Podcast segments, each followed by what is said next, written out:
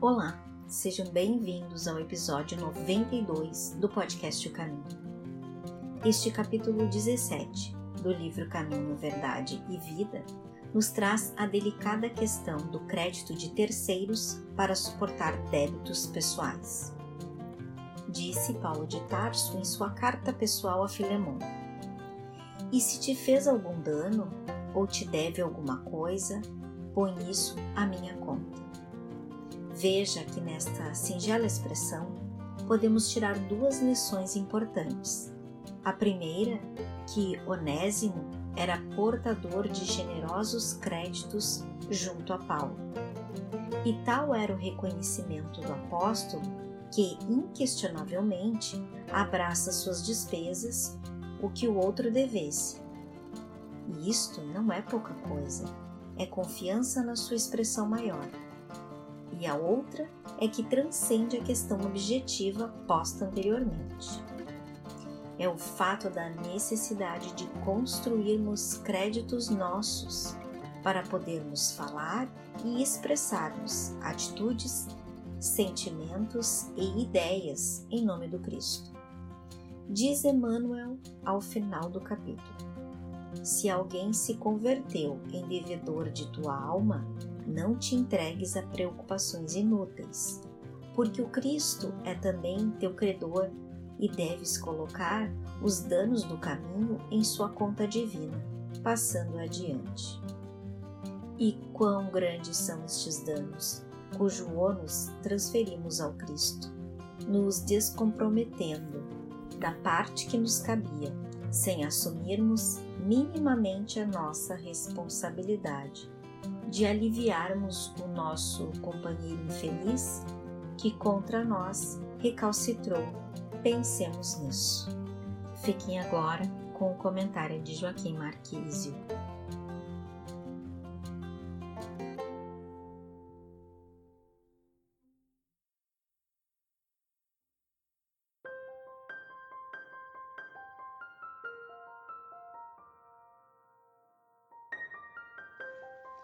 Prazer sempre desta convivência generosa, fável, que nos inspira, que nos intui, que nos gratifica estarmos juntos e fazermos esta caminhada mútua numa troca generosa que buscamos o Cristo.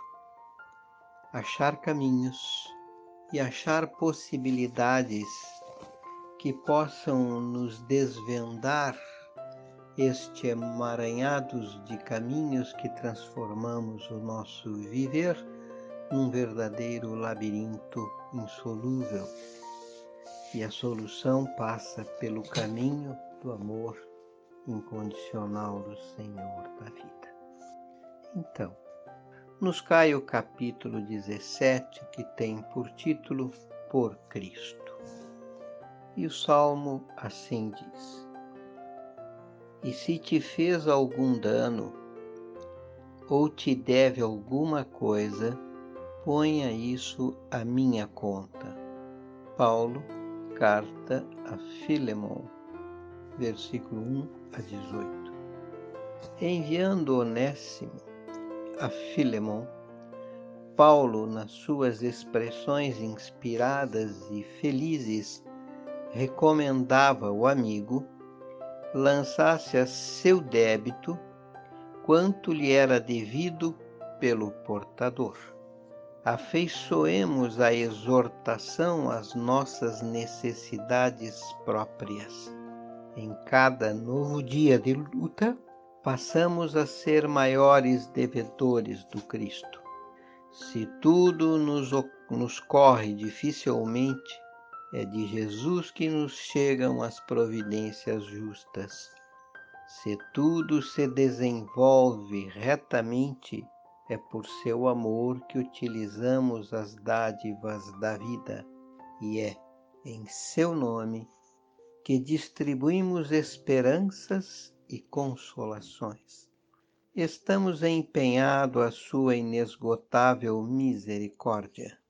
Somos dele e nessa circunstância reside nosso título mais alto. Por que então o pessimismo e o desespero quando a calúnia ou a ingratidão nos ataquem de rijo, trazendo-nos a possibilidade de mais vasta ascensão? Se estamos totalmente empenhados ao amor infinito do Mestre, não será razoável compreendermos pelo menos alguma particularidade de nossa dívida imensa, dispondo-nos a aceitar pequenina parcela de sofrimento em memória do seu nome, junto de nossos irmãos da terra, que são seus tutelados igualmente? Devemos refletir que quando falamos em paz, em felicidade, em vida superior, agimos no campo da confiança, prometendo por conta do Cristo, porquanto só Ele tem para dar em abundância. Em vista disto, caso sintas que alguém se converteu em devedor de tua alma, não te entregues a preocupações inúteis, porque o Cristo é também teu credor e deves colocar os danos do caminho em tua conta divina, passando adiante. Interessante. Eu creio que a síntese da reflexão do Emmanuel sobre o versículo de Paulo se resume neste último parágrafo, não é? Porque vejamos, a gente é, é muito criterioso quando se tratam das dívidas ou dos males impetrados contra nós. E é uma coisa curiosa, porque cada um de nós é capaz de ter a lembrança precisa e exata dos trocados que gastou quando fez um bem para uma determinada pessoa em determinada circunstância e sabe com precisão o evento e a circunstância e a data e talvez até a hora. E interessante que essas misérrimas esforços e doações e entregas, elas não têm o mesmo tratamento do que as os desperdícios que nós fizemos as mãos cheias pela vida e que isso nós nem lembramos mais e nós passamos ao largo. Então nós temos dois pesos e duas medidas para o tratamento para com estas coisas. Tudo isto porque generosidade verdadeiramente não é algo que encontre guarida nos nossos corações, das nossas mentes nos nossos comportamentos. Em vista disso, qualquer é, é, atitude insensata ou injusta de que eu seja alvo, eu jamais eu vou esquecer ou vou deixar de lembrar quem é, quando e por quê. Entretanto, quantas vezes eu fiz a mesma coisa com terceiros?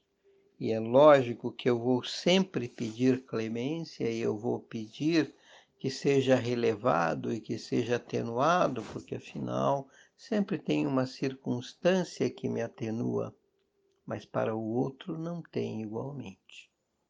De outra parte, se eu não sou capaz, não é, de constituir esta generosidade em estabelecer uma conta corrente tendo a certeza que com os valores da vida nada é diferente. Se eu sou generoso e se eu sou alguém que é capaz de ser magnânimo, a vida se loá da mesma forma para conosco. Porque ela é assim. A vida é um espelho. Ela reflete no que volta na mesma forma e intensidade com que eu projetei. O que eu projeto neste espelho é o que volta, é a imagem que eu vou receber mais na frente, porque assim é. A vida não é dispar e nem é injusta, ela é regiamente justa e equilibradíssima.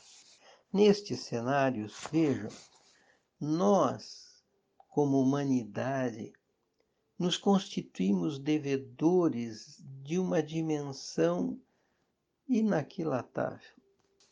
Vejam que nós estamos destruindo tudo aquilo o que somos incapazes e incompetentes de fazer algo parecido.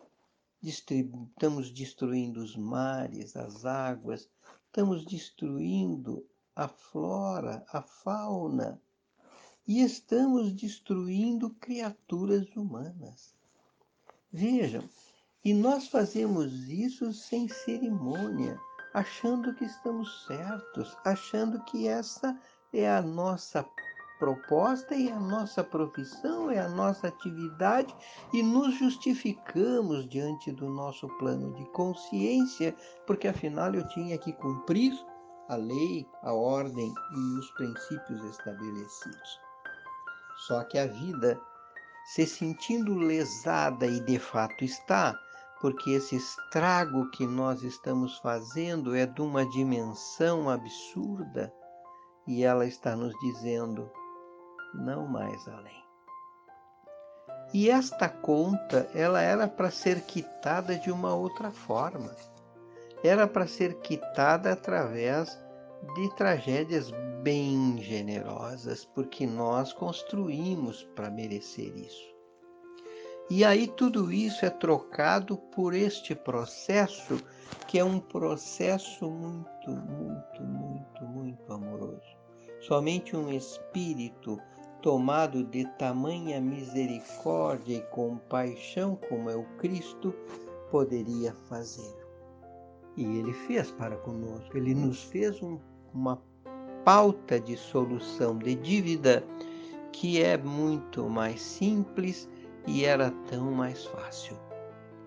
Te recolhe, te repensa, te reconstrói. Mas isso para nós é um preço caro demais. E nós não aceitando essa negociação, estamos aí nos rebelando a um impositivo necessário que é o isolamento social. Queiramos ou não, a solução é esta porque sempre foi assim. Todos os antecedentes em que houve vírus dessa intensidade, a solução passava por isto. E não tem outra. É essa forma, é esta a solução e é esta a única alternativa. Não adianta nós nos rebelarmos, mas a nossa rebeldia só demonstra que nós estamos conduzindo muito mal esta negociação. Nós queremos os créditos, mas não assumimos os débitos. Então é isso que, na verdade, o Emmanuel está nos dizendo. Assume os teus débitos numa solução harmônica, equilibrada e generosa, porque afinal tudo vai para o mesmo lugar. E neste mesmo lugar vai existir compaixão e amor na mesma intensidade com que eu me entregar a Ele. E o meu Cristo é um amor incondicional, é um amor sem dimensão. E se nós tivermos olhos de ver e ouvidos de ouvir, tenham certeza, meus amigos, Ele será em nós, por nós e com todos nós. Seja a mudança que você quer ver no mundo. Obrigado por nos ouvir até aqui. Nosso podcast você encontra nas principais plataformas, como Anchor, Spotify, Google Podcast, entre outras. Baixe um desses aplicativos em seu celular, se inscreva em nosso podcast e compartilhem com toda a sua família. Eu sou a Valentina. Nos encontramos na próxima quarta-feira. Te espero lá.